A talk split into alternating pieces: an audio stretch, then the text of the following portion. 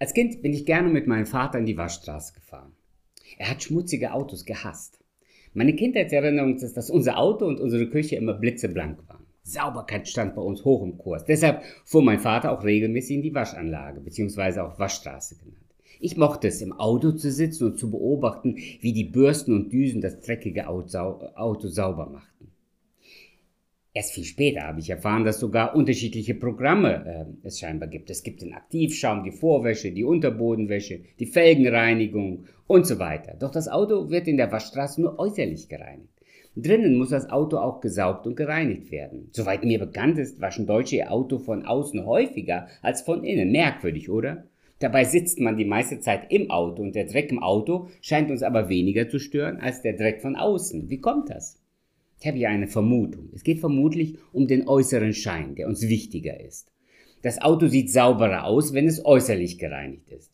Vielleicht würden mehr Menschen die Innenreinigung vornehmen, wenn es dafür eine Waschstraße gäbe, aber mir ist eine solche nicht bekannt. Das Auto im Inneren muss immer noch von Hand gereinigt werden. Ich habe da eine interessante Parallele zu uns Menschen entdeckt. Auch wir Menschen achten mehr auf unsere äußere Reinheit als auf die innere. Salomo gibt seinem Sohn den Rat, die Waschstraße fürs Herz zu nutzen. Und das ist der 94. Tipp fürs Leben. Wir ne-, lesen nämlich in Sprüche 20, Vers 9, wer kann sagen, ich habe meine, mein Herz gereinigt, ich bin rein geworden von meiner Schuld? Das ist eine rhetorische Frage. Für Salomo liegt die Antwort auf der Hand. Kein Mensch kann behaupten, dass sein Herz rein ist von jeder Schuld. Doch die rhetorische Frage beinhaltet auch eine Aufforderung. Salomo sucht nach Menschen, die seine Frage bejahen können. Wer kann sagen, dass er sein Herz gereinigt hat? Im Bilde gesprochen, wer hat die Waschstraße für die Innenreinigung genutzt und kann jetzt sagen, dass sein Herz frei ist von jeder Schuld? Wer das von sich behaupten will, muss zunächst zwei Dinge erkennen. Erstens, man muss erkennen, dass wir ein schmutziges Herz haben. Wer gerade aus der Waschstraße kommt, fährt nicht noch einmal durch. Ein sauberes Auto braucht keine Reinigung. Jesus fragte eines Tages die Menschen, die eine Frau beim Ehebruch ertappt haben. Wer von euch ist ohne Sünde? Der werfe den ersten Stein. Das waren schon damals die Frommen des Landes, die da zu Jesus kamen. Aber niemand war so vermessen und verlogen, dass er auch nur gewagt hätte, einen Stein aufzuheben. Stattdessen gingen sie alle weg. Wir, alle, ich und du, wir sind Sünder. Paulus im Römer schreibt im Römerbrief, denn alle Menschen haben gesündigt und das Leben in der Herrlichkeit Gottes verloren. Die Reinheit ist verloren. Keiner ist ein Unschuldslamm. Aber leider leben wir oft so. Neulich habe ich mich selbst dabei ertappt. Ich schaue auf den Tag zurück und dachte so bei mir, hm, toll, der ganze Tag nur Gutes getan. Hab mich nicht geärgert, niemand beleidigt, nichts Böses gedacht. Aber dann erwischt mich Gottes Wort.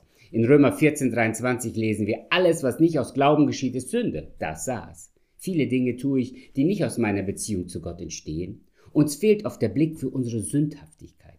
Gott sieht nämlich nicht nur das Äußere, er sieht auch das Herz. Die Bibel sagt, der Mensch sieht, was vor Augen ist, Gott aber sieht das Herz an. Und was sieht Gott da?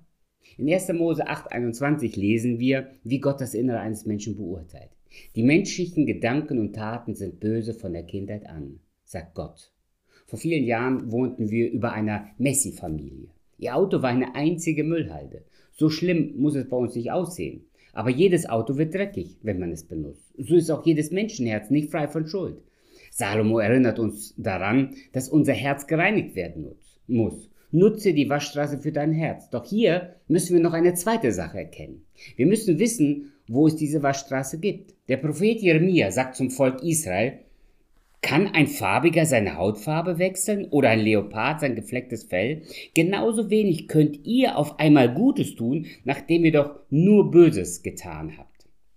Wir können uns nicht selber reinigen. Dafür brauchen wir das richtige Reinigungsmittel und das heißt Vergebung der Sünden durch das Blut Jesu Christi. Für manche ist das anstößig. Sie wollen nicht wahrhaben, dass ihre Schuld bzw. ihr Schmutz so hartnäckig ist, dass man nur mit einem Spezialmittel es reinigen kann.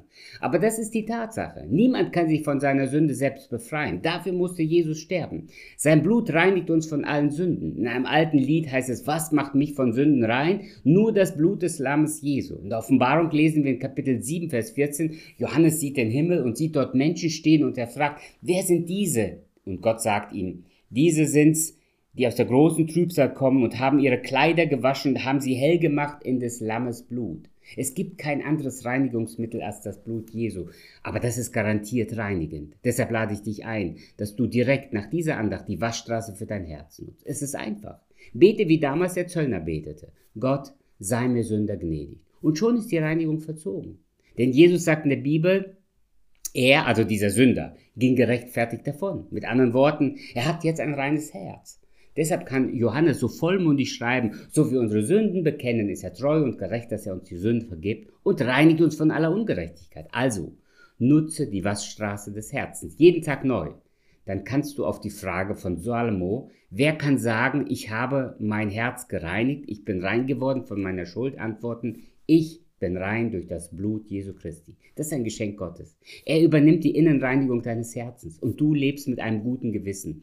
Wenn du das noch nie gemacht hast, lade ich dich ein, es heute zu tun. Gib Jesus dein schmutziges Herz, er will es reinigen. Wenn du Hilfe brauchst oder Fragen hast, dann sind wir als Gemeinde gerne für dich da und wollen dir helfen, die Waschstraße des Herzens zu nutzen.